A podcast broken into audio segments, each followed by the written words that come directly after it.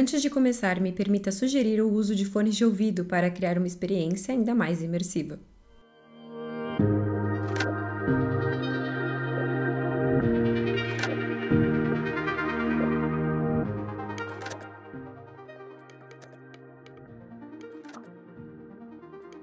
Agência Nacional do Cinema, a Ancine, é um órgão oficial do governo federal do Brasil e agora, em 2021, celebra 20 anos de existência. Nessas duas décadas, vamos ver como o cinema nacional cresceu e ganhou espaço e relevância para a nossa economia, feito que não seria possível sem as políticas públicas implementadas pela Ancine em toda a cadeia do audiovisual. Mas afinal, que políticas são essas? Por que a Ancine é tão importante? De onde sai o dinheiro dos editais? Esse episódio celebra com você a Ancine, sanando todas ou então boa parte das suas dúvidas sobre esse órgão tão importante para o cinema brasileiro. Meu nome é Nicole Valeriana e esse é o Backstage Audiovisual, um podcast criado para você que ama esse mercado e quer aprender como transformar os seus projetos em realidade. Luz, câmera, ação!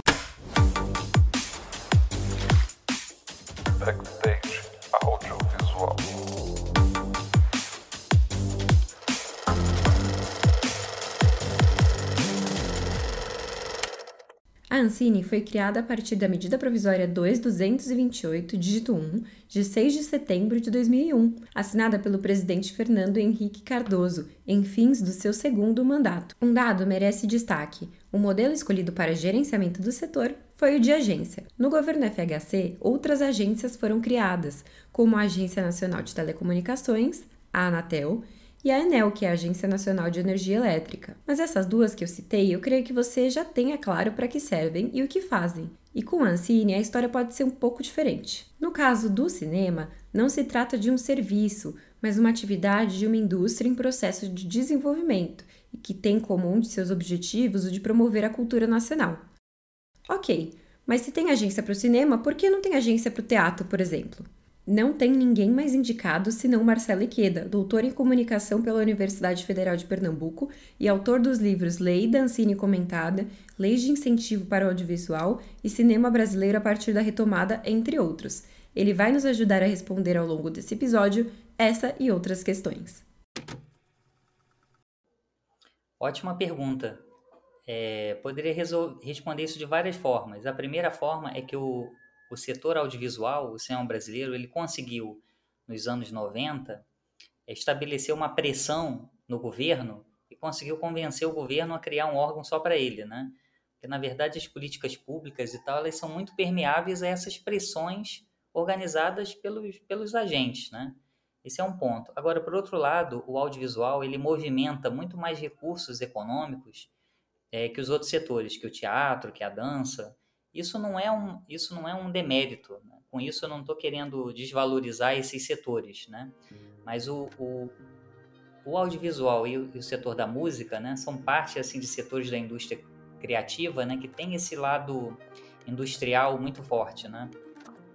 Então, o, o audiovisual, você mesmo citou é, estudos da Ancine que mostram assim que o valor econômico do setor audiovisual hoje, ainda mais com essas movimentações hoje, que é audiovisual e telecomunicações, né, com os, os serviços de streaming, audiovisual e telecomunicações são duas faces da mesma moeda. Então hoje o audiovisual tem um poder econômico maior do que alguns setores tradicionais, né, como a indústria têxtil, a indústria farmacêutica. Então por isso que você precisa de uma indústria, de uma, de uma agência reguladora do audiovisual, né? E se a gente pensar o audiovisual de forma mais ampla, televisão, né, a internet, porque o audiovisual ele também é comunicação pública, né? Muitas pessoas utilizam o audiovisual, se a gente pensar em televisão, internet, entendeu? O audiovisual não é só entretenimento e arte, mas ele é também comunicação, é informação. Então aí são aspectos ainda mais estratégicos, né? Do ponto de vista social, assim, para uma sociedade.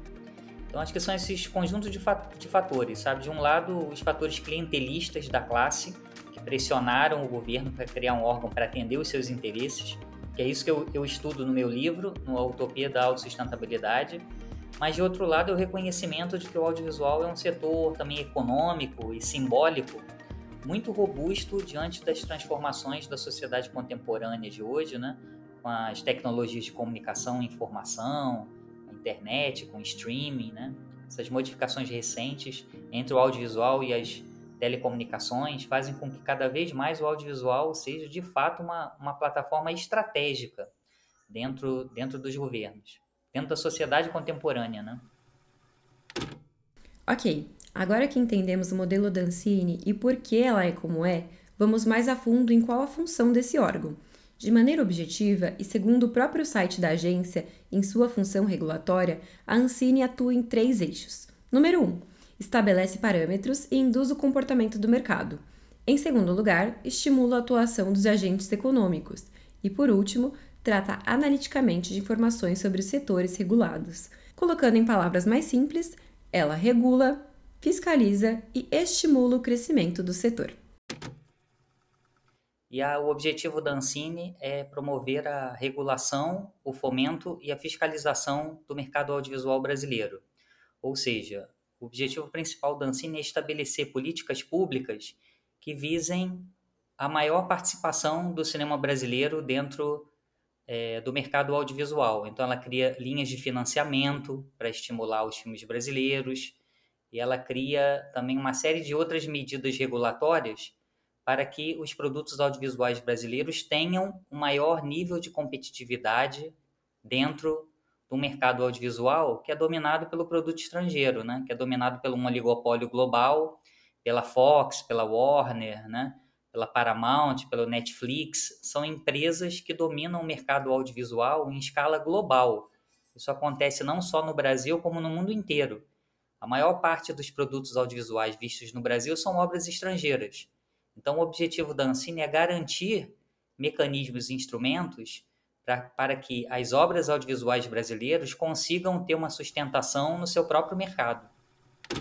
Mas e se a gente imaginasse um cenário onde a Ancine nunca existiu? Em que pé, então, estaria o cinema nacional?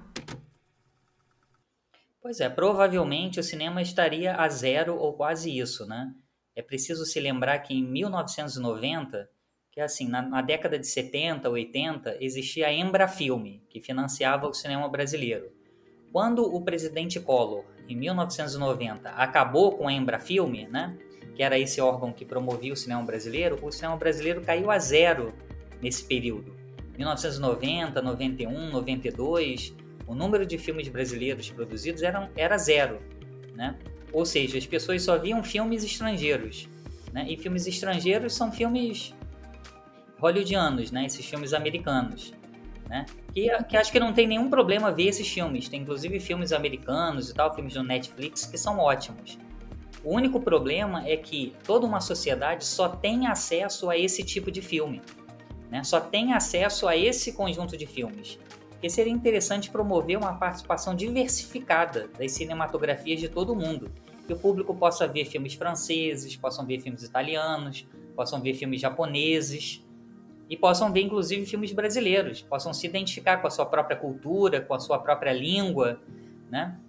Então, esse é o desafio, sabe? De criar é, políticas públicas que possam é, promover né, a nossa cultura, promover a cultura diante desse, dessa invasão maciça desses produtos exibidos numa escala global.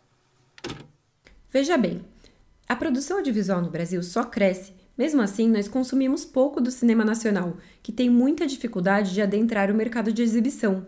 Um relatório da Comissão Europeia sobre o setor audiovisual de 2014 aponta um foco na produção, mas atenção limitada à promoção e distribuição e falta de profissionalização e parcerias entre setores. A lei da TV Paga, iniciativa da Ancine, colocou nos canais de televisão pagos uma cota a ser exibida de produtos nacionais, isso impulsionou a indústria, gerando empregos e oportunidades para escoar essas produções e ajudar com que elas fossem mais vistas. Já o streaming não tem esse compromisso no Brasil ainda, mas imagina só o impacto disso. O ponto é: apesar da evolução nas últimas décadas, ainda temos um longo caminho a percorrer. Pois é, porque uma, uma dificuldade grande é assim, é não só a produção de filmes, é não só ter o financiamento, os recursos para produzir os filmes, né? Mas assim, o objetivo da Ancine é desenvolver a, essa chamada cadeia produtiva do audiovisual, a produção, a distribuição e a exibição.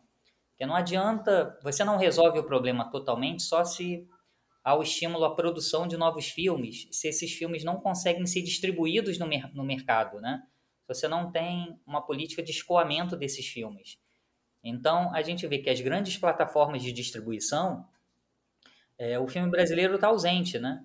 Então, por exemplo, as salas de cinema. As salas de cinema são dominadas pelos multiplexes, né? Que hoje no Brasil é o Cinemark e, e a Cinépolis, que são dois grupos estrangeiros. Então, existe uma associação implícita entre esses principais grupos exibidores e esses distribuidores que operam em escala global. Então, é difícil para o filme brasileiro entrar nesses, nesses mercados, né? Igual agora a gente está vendo no streaming, né? no VOD, no streaming, está transformando os modos de consumo do audiovisual. A gente tem o Netflix, tem lá o Star Amazon Prime. Essas plataformas que são todas estrangeiras, elas vão beneficiar os seus próprios produtos, né? É, o sinal brasileiro independente está fora dessas plataformas, né? Então, esse é um, é um, é um problema sério, né? De desenvolver, então, não só a produção, né? O estímulo a, a, a que esses novos filmes sejam feitos, mas que esses novos filmes tenham canais de distribuição, tenham acesso para que eles, de fato, cheguem às pessoas. Porque hoje, os nossos filmes brasileiros mais inventivos, mais elogiados pelos críticos, nacionais e até internacionalmente, filmes que ganham prêmios em festivais internacionais, não conseguem ser exibidos no Brasil por conta do estrangulamento desses canais de produção. Né? A gente tem um exemplo recente de um filme, de um curta do Rio Grande do Norte, chamado Sideral, que foi indicado a Palma de Ouro no Festival de Cannes. Você veja só, um curta do Rio Grande do Norte, esse diretor, o Carlos II, ele fez o seu primeiro longa, chamado Fendas. O Fendas foi selecionado para o FID Marseille, um festival na França que está entre os maiores do mundo. Por conta disso, esse filme foi lançado comercialmente nas salas de cinema na França. Recebeu uma matéria, uma crítica na Cahiers de Cinéma, que é considerada a revista de críticos de cinema mais famosa da história do cinema. E esse filme, o Fendas, não consegue distribuição no Brasil. Ele não consegue uma distribuidora, ainda não foi distribuído no Brasil. Então, como é que pode um filme. É falta de qualidade do filme? Que muita gente fala assim, ah, porque o filme não tem qualidade. Mas como é que, entendeu? Um filme brasileiro, feito no Rio Grande do Norte, né, que esse diretor já teve filmes selecionados, inclusive para o Festival de Cannes, consegue ser, consegue ser exibido nas salas de cinema comerciais da França que é um mercado muito mais competitivo que o brasileiro e não consegue ser lançado no próprio país em que o filme é, foi produzido, na própria língua em que esse filme é falado. Então, ou seja, não é uma questão só de qualidade do filme, percebe? A meu ver, né? É uma questão das, das distorções que o nosso mercado de distribuição e exibição tem para o filme brasileiro.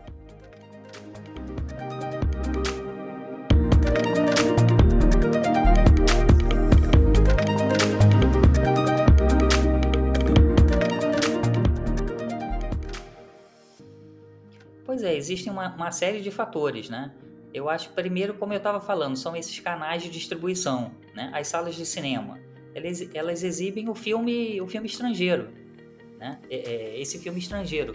A SP Cine, por exemplo, teve uma política muito interessante de criar salas de cinema na periferia a preços populares, né? Porque é, é uma classe média, assim, de classe C, né? Fica difícil, o cinema se tornou algo muito elitizado, né? porque o preço do ingresso no shopping center se tornou muito alto. Né? E é o ingresso do cinema, é o estacionamento, é o balde de pipoca, é a praça de alimentação. Esse combo completo para uma família da classe C ficou muito caro, o cinema ficou muito elitizado. Né? Então é, é, é uma série de questões. E eu acho que a médio e longo prazo, é, eu acho que a Ancine, é, deveria investir também na formação de público, né? estimular o cinema nas escolas, estimular a formação do olhar audiovisual. Porque hoje o audiovisual é um elemento fundamental para a nossa cidadania. Você vê hoje o TikTok, né? Você vê a, a febre, os Reels, né? Que você estava falando aqui. Eu vou fazer o podcast, vou jogar suas imagens no, nos Reels para divulgar esse podcast. Então você vê que a imagem, a produção de imagem, hoje ela não está mais restrita só aos cineastas, mas todo mundo que tem um celular, né, é, produz imagens e está ali no TikTok, está nas suas redes sociais. Então, a educação audiovisual, a formação audiovisual e a formação do olhar, eu acho que é fundamental para tornar esses cidadãos não só produtores e consumidores de imagens, né, mas para tornar, os para tornar esses produtores de imagens cidadãos críticos de qual é o papel dessas imagens dentro da sociedade contemporânea, né? Porque nós cada vez mais estamos em função das nossas imagens. O que nós somos, né? Igual as redes sociais, cada um tem as suas selfies, tem as suas redes sociais. A gente vive nesse mundo das redes sociais, em que nós forjamos uma imagem de nós mesmos, né? E essas imagens, as fotografias, os vídeos, os áudios fazem parte de uma construção forjada das nossas imagens. Então é preciso ter uma, percebe, uma formação audiovisual nas escolas o quanto antes. Pesquisando um pouco, você descobre que outros países também têm órgãos federais que cuidam do cinema para preservar sua cultura e incentivar a cinematografia. Esse oligopólio do mercado exibidor e a forte entrada de filmes norte-americanos de estúdios como Warner e Paramount, por exemplo, não são mera exclusividade do cenário do Brasil. Portanto, correlatas Ancine estão presentes na maioria dos países do mundo. São necessárias estratégias para que o cinema local não seja engolido. E não estou falando só de países subdesenvolvidos ou emergentes mas também países com uma indústria cinematográfica bem desenvolvida. Para você ter uma ideia, até os Estados Unidos, que é os Estados Unidos, tem políticas públicas para o cinema. Dá uma olhada nessa fala do Zé Padilha, produtor de O um Mecanismo e Tropa de Elite, em uma entrevista ao programa do Bial.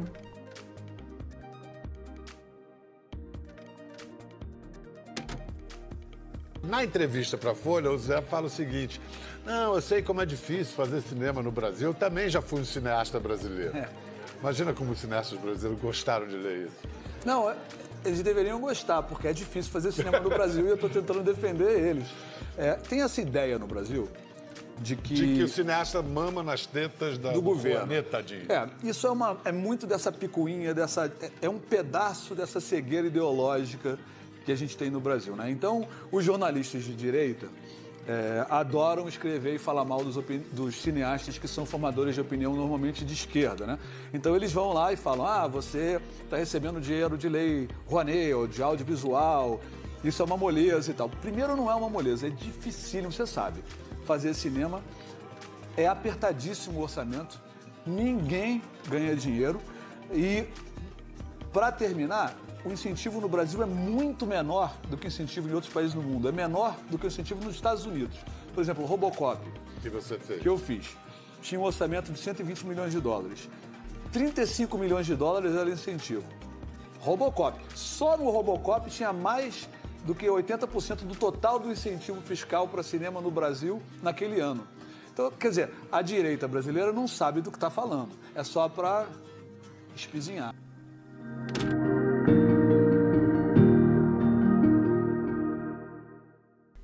Enfim, de onde então vem esse dinheiro que é injetado no cinema no Brasil quando ele investe em um filme? De onde vem essa verba? Pois é, isso é uma ótima pergunta, porque tem gente que argumenta assim, ah, é, tem esse, essa grana toda para o audiovisual brasileiro, o cinema brasileiro, esse, esse dinheiro poderia, ter, poderia estar sendo usado para construir hospitais, escolas, etc e tal, né? Isso é um falso argumento, porque todo o orçamento do fundo setorial, né, que financia os filmes brasileiros, vem de um tributo específico chamado Condecine, que é uma, uma contribuição, um tributo que é arrecadado especificamente do setor audiovisual. Então, ou seja, o setor audiovisual ele paga todos os impostos que os outros setores da economia pagam. Paga IPI, paga ISS, ICMS, imposto de renda, PIS, COFINS, todos os outros impostos. Além desses, o setor audiovisual paga um imposto adicional que só o setor audiovisual paga, que é essa Condecine. Então, que é isso que vai ser destinado às obras audiovisuais. Percebem? Então, não é assim o dinheiro da escola, da saúde, que estão sendo empregados no, no, no cinema brasileiro. Esse cinema vem de um tributo que é especificamente recolhido só do próprio setor audiovisual. Então, tem um mecanismo aí de, de, de retroalimentação.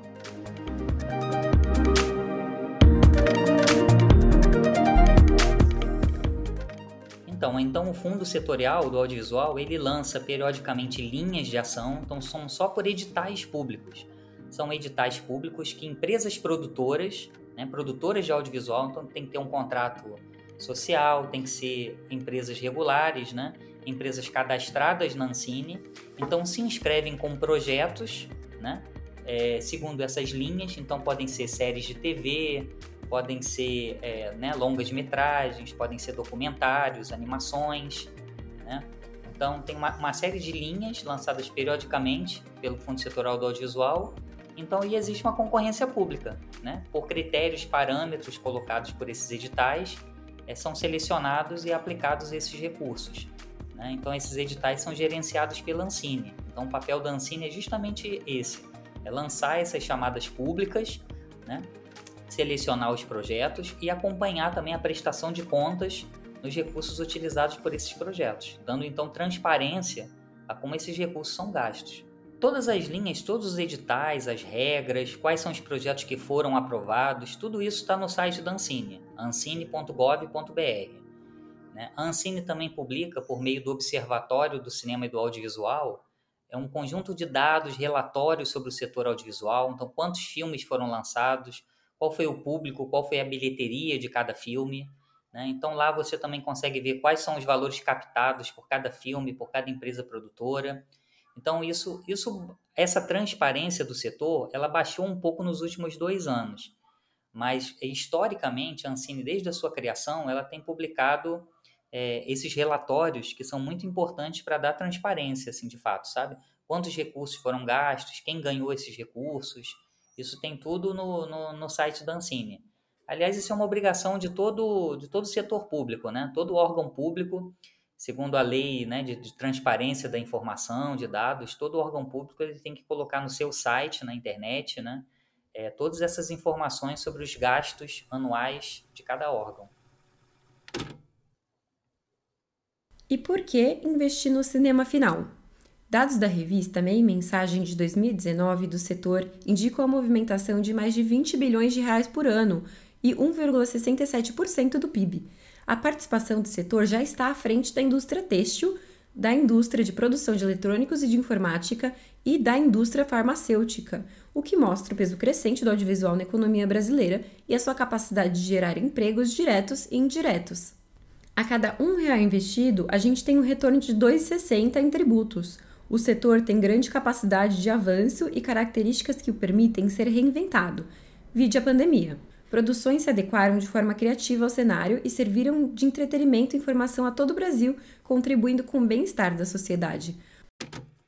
A Ancine completou 20 anos agora em setembro de 2021. Ela foi criada em setembro de 2001. Então, quando completou 20 anos, eu escrevi um livro chamado Utopia da Autossustentabilidade: Impasses, Desafios e Conquistas da Ancine fazendo assim um grande inventário de qual é a contribuição, o papel da Ancine nesse desenvolvimento do audiovisual brasileiro. O audiovisual brasileiro, ele sem dúvida cresceu e se diversificou nesses 20 anos. E parte fundamental dessa trajetória foi pela atuação da Ancine. Mas uma coisa que eu, que eu critico no meu livro, porque assim, a Ancine fez muitas coisas nesses 20 anos, né? mas claro que outras coisas ela não conseguiu atingir. Talvez nos próximos 20 anos, né? se tiver um governo que realmente encare a cultura de uma forma séria, responsável, né? Pois é, que faça de fato uma política para a cultura, não criminalize, né? Criminalize a cultura, criminalize os artistas, né? Que, a, que não veja a cultura de uma forma ideológica, né? Porque a cultura é um setor gerador de emprego e renda, né? É a nossa, é a nossa identidade, são os nossos modos de ser. E a cultura, ela não serve para apoiar os governos, né? O governo, ele não financia só os bens culturais que falem bem do governo. Porque o artista sempre foi um inconformista, um inconformado, um rebelde, né? A juventude sempre foi rebelde com os valores estabelecidos da sociedade, né? Ela sempre questionou, ela sempre cutucou, né? Os padrões morais da sociedade. Então não faz sentido o financiamento à, à cultura que seja uma cultura que consolide o status quo, que o papel da cultura é exatamente questionar quem somos, para onde íamos, para onde vamos, né? E não transformar as pessoas, sabe, em meras mercadorias, não transformar, por exemplo, a universidade em mera formadora de mão de obra para o mercado, entendeu? A pessoa vai lá, aprende um monte de instrumentos e vai trabalhar no mercado, mas tornar as pessoas cidadãos ativos, pensantes, inconformados, né? E parece que isso incomoda muito, né? Tanto que a, a educação e a cultura são dois setores estratégicos que esse governo resolveu atacar, né? Porque são valores de mudança, da transformação. Se o mundo, se a gente quer um outro mundo, se a gente não está satisfeito com esse mundo, com o mundo que temos, e queremos transformar esse mundo, sem dúvida a cultura, que são os nossos modos de ser, e a educação, a nossa formação crítica, é o nosso futuro, é a nossa única saída, porque no presente a gente está lascado. Se a gente tem alguma possibilidade de futuro, de transformação das estruturas sociais, né, que são as elites que comandam esse nosso país, né, essas elites egoístas, autoritárias, se a gente tem alguma esperança é pela educação e pela cultura. É assim que eu vejo. E esse governo resolveu, não por, não por acaso, né? É um projeto estratégico, né? Um projeto estratégico de transformar esses setores como inimigos. O cenário é promissor, não é? Graças a Ancine. Em 2001, o Brasil lançou 30 filmes brasileiros. Em 2019, o último ano antes da pandemia, foram lançados 153 longa-metragens nacionais. É verdade que a Ancine e o cinema brasileiro ainda tem um grande caminho a percorrer, e uma desburocratização de alguns procedimentos precisam sim acontecer. Mas se você chegou até aqui, acho que você conseguiu ver o quanto ela é importante e necessária. Bom, posso falar de várias, quase todas as iniciativas. Agora, uma que eu tenho muito apreço é uma política chamada arranjos regionais, porque a gente sabe que a, que a, a produção no Brasil é muito concentrada no eixo Rio-São Paulo, que é a principal atividade econômica do Brasil. Então, durante, historicamente, é, a produção brasileira era muito no Rio-São Paulo. Então, a Ancine, para promover a desconcentração da produção, né, ou a regionalização da produção, eu não gosto desse termo regionalização, eu até prefiro nacionalização da produção, entendeu? Que a produção se torne nacional desenvolveu uma das linhas é são os arranjos regionais. Então, a Ancine complementa os editais realizados por estados e municípios, é, chegando a triplicar ou quintuplicar os recursos desses estados. Então, a partir desse apoio da Ancine, entendeu? A Ancine passou a apoiar, complementar financeiramente os editais de vários estados do Brasil. Então, com isso, teve assim, o primeiro edital do audiovisual de Alagoas, então, por exemplo, agora, meses atrás, em agosto, entrou em cartaz um longa-metragem alagoano chamado Cavalo. Foi o primeiro longa alagoano a ser lançado comercialmente nas salas de cinema do Brasil, fruto de um edital público, que foi esse primeiro edital de audiovisual de Alagoas, que como Alagoas é um estado pequeno, ficava difícil, entendeu, o estado investir na produção de um longa. Então, com essa complementação da Ancine, passou a ser possível. Então, percebe? A gente está em 2021 e a gente também está começando, né? Porque são Brasis, são corpos invisibilizados, sabe? Então, é muito bacana essa política da Ancine de realmente ampliar, sabe? O escopo. Então, teve edital no Rio Grande do Norte, teve edital no Amapá, primeiro edital de audiovisual do Amapá. Na Paraíba, por exemplo, o edital de arranjos regionais permitiu a realização de oito longas-metragens então, os críticos, até esses filmes é, estrearam em 2020, os críticos até colocaram assim, foi uma cena, assim, foi a primavera do cinema paraibano, né? porque foi um conjunto de filmes, alguns deles que foram exibidos em festivais internacionais, Sol Alegria, do Tavinho Teixeira, ou A Noite Amarela, é, do Ramon Porto Mota, produzido em Campina Grande, no interior da Paraíba, né? filmes que estão levando o cinema brasileiro para festivais internacionais produzidos, entendeu? Na Paraíba. Eu, eu dei o, citei o caso do Carlos II e do Sideral, que foi um curta potiguar do Rio Grande do Norte, feito em Natal, exibido no Festival de Cannes. Então é só ter um pouquinho de investimento para a gente ver assim a, a, o potencial criativo do Brasil, entendeu? Ele não pode ficar restrito aos grandes centros econômicos, né? Ou, as, ou às classes assim mais elitizadas, né? Então foi muito bacana essa linha da Ancine por promover de fato a nacionalização da produção de cinema no Brasil. Na Europa, por exemplo, você tem regulações muito firmes para colocar limites à publicidade infantil, à publicidade para as crianças, porque as crianças são diretamente afetadas por essa publicidade e elas, obviamente, não têm mecanismos de, de, de distanciamento, de controle em relação a essa exposição desenfreada da, das imagens do consumismo, né? Porque tudo a imagem virou um instrumento de consumo e parece que o consumo virou um instrumento da nossa cidadania. Isso é muito perigoso, né? Então acho que assim a médio e longo prazo o, o cinema independente, sabe, ou a arte, né? A arte, a cultura independente no, nos faz é uma forma de nos fazer refletir para que nós sejamos não só cidadãos consumidores, mas cidadãos críticos do nosso papel diante da sociedade e que a gente consiga perceber qual é o papel da imagem, entendeu? Como a imagem é um elemento estratégico nessa conformação dessas identidades móveis a partir dessas redes sociais.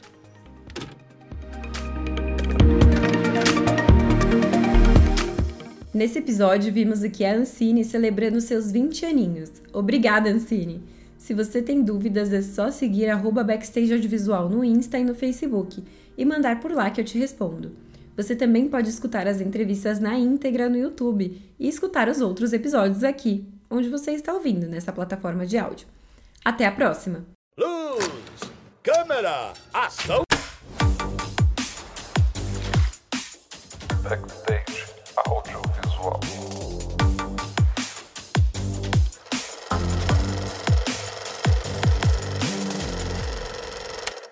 Esse podcast é produzido, escrito e editado por Nicole Valeriana, bem como as redes sociais do projeto, site e YouTube.